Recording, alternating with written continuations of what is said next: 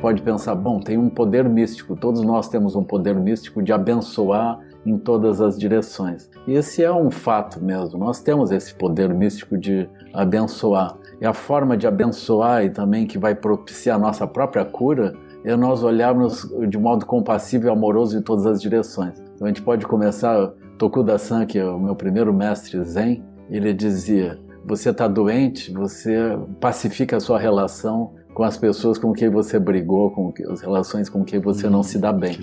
Por quê? Porque quando nós olhamos para o outro, a gente não está olhando para o outro lá, nós estamos sentindo o outro em nós. E a forma como nós olhamos para ele é a forma como a energia percorre nosso corpo. E se nós olharmos de forma negativa as pessoas ao redor, elas terminam surgindo dentro de nós como sofrimento e como doença, vai surgir a doença em nós. Vocês imaginem assim, chegar num local de trabalho e estar na mesma sala com umas três pessoas que a gente não se dá bem. Então nós estamos constantemente ansiosos e aflitos e a nossa energia perturbada vai causar um sintoma. Isso é absolutamente certo. Então, o, o, processo é nós olharmos para os seres e dizer que eles sejam felizes, que eles superem o sofrimento, que eles encontrem as verdadeiras causas da felicidade, superem as verdadeiras causas do, do sofrimento. E aí a gente coloca ex-marido, ex-esposa, os filhos e vai colocando os vizinhos de cima, vizinho de baixo, em todas as direções, cachorros, gatos em todos os lados. E os ambientes como a gente sente.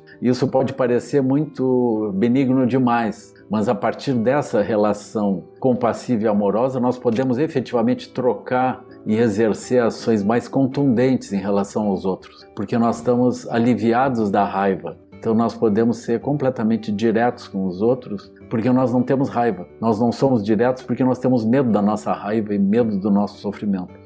Então, quando nós usamos de compaixão e amor, nós podemos ser mais presentes, mais lúcidos na relação com os outros. Né? A gente pode dizer, isso é místico, abençoar em todas as direções, mas isso é completamente verdadeiro. Nós podemos entrar na nossa casa e abençoar todos os cantos da nossa casa. Que as pessoas que cruzem aqui sejam felizes, encontrem as verdadeiras causas da felicidade, superem o sofrimento, as verdadeiras causas do sofrimento. A nossa casa muda, pessoal. Mas isso não é místico, isso é real. Isso é as coisas como elas são.